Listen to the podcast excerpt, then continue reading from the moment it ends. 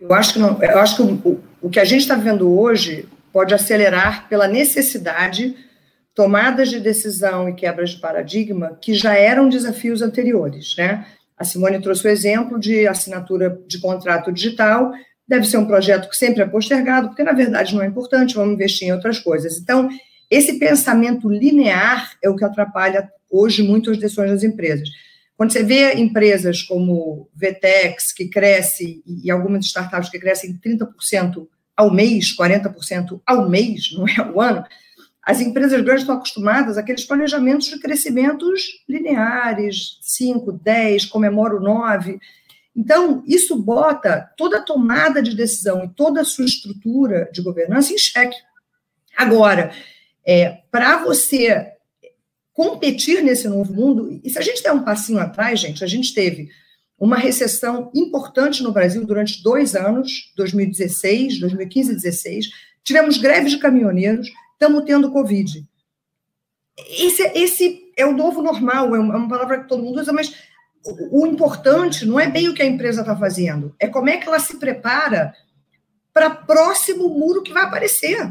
Você vai pular, você vai escalar, você vai furar. Então, eu acredito muito mais nessa mudança interna de governança, de forma de tomada de decisão e preparar para qualquer que seja a crise que a gente vai enfrentar, porque a única certeza que a gente tem é que ela virá.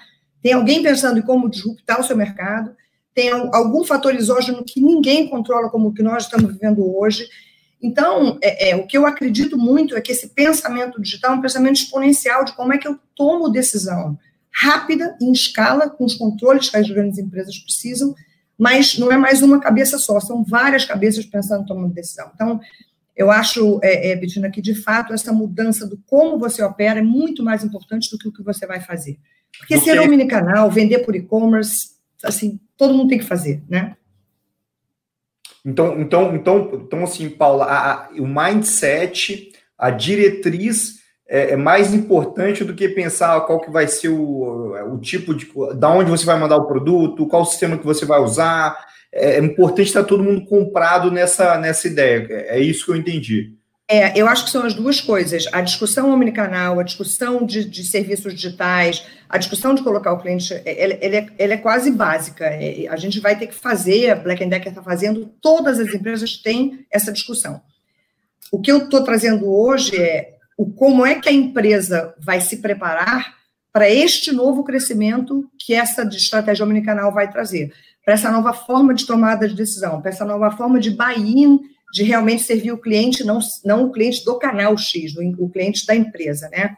Fazer a empresa mais competitiva nesse sentido. Eu acho que essa deveria ser a, a real discussão de ser digital, né?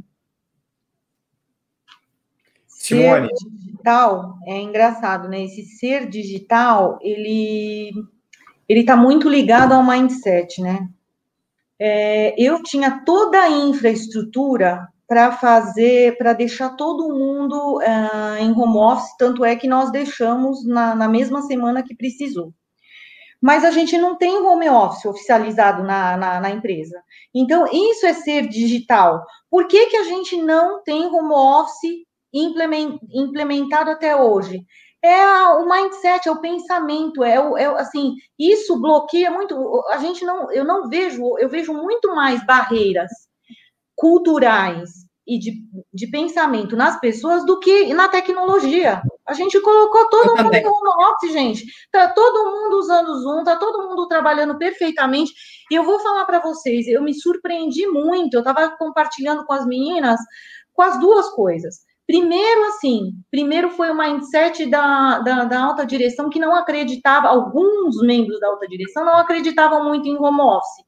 Acho que esse já é um motivo de bloqueio. E eles se surpreenderam com a, a, o engajamento, a produtividade dos funcionários, a forma como a gente é, rompeu essa barreira. E eles levantaram a mão, eu faço minha culpa, eu não acreditava que isso ia funcionar tão bem quanto está funcionando. Por outro lado, é, eu vi assim, né, uma resistência e, e, e falta de flexibilidade da, da, também do time da liderança é, com relação a isso. Imagina a situação que nós entramos, né? Filho dentro de casa, é, é, é muitas, muitas pessoas não tinham mais a funcionária para ajudar, é, então, assim, ficou o negócio ficou complicado para todo mundo. E pessoas que eu via muito duras, no sentido de, de ser uma liderança muito autoritária, passaram a ser flexíveis. Falaram assim: não, se você precisa ter esse tempo para ajudar seu filho, tem esse tempo, você compensa num, num horário, você está em casa.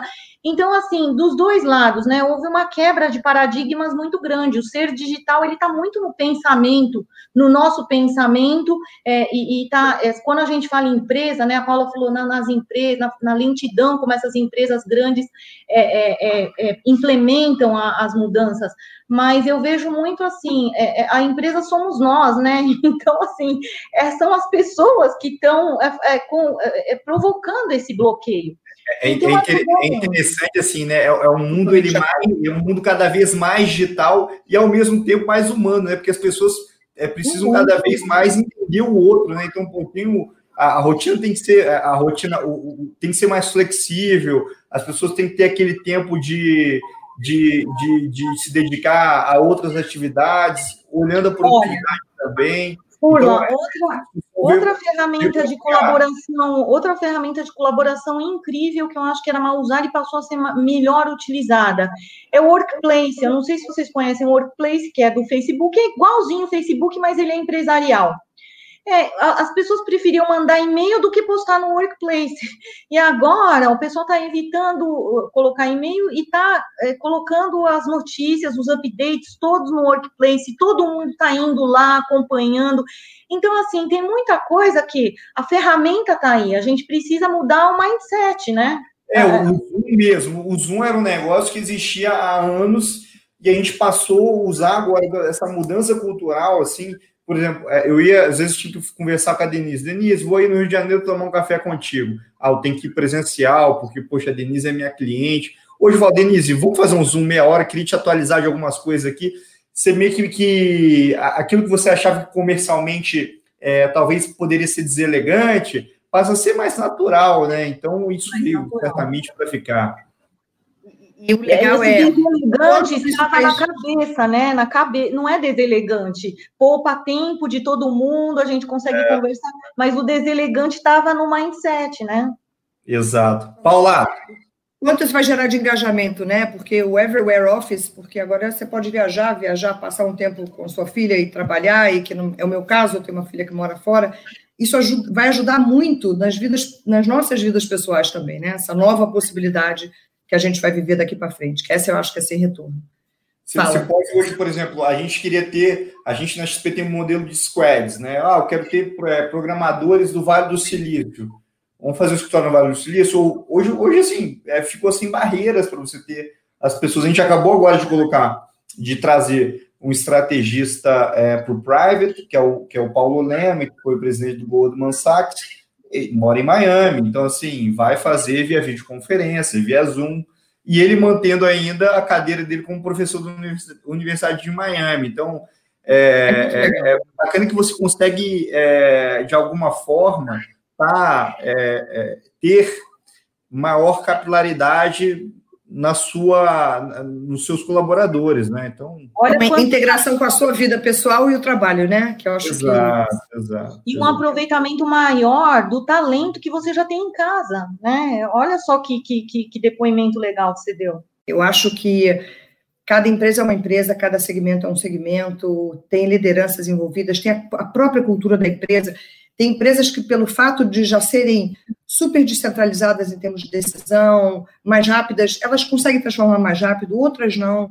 Tem questões de liderança, tem questões de alinhamento de, de, de remuneração, de objetivos, mas a única dica que eu dou é não, não subjugar a cultura e achar que iniciativas de tecnologia digitais vão promover uma, uma, uma, um diferencial competitivo e vão sustentar o crescimento da empresa, em que seja em qualquer indústria que ela esteja.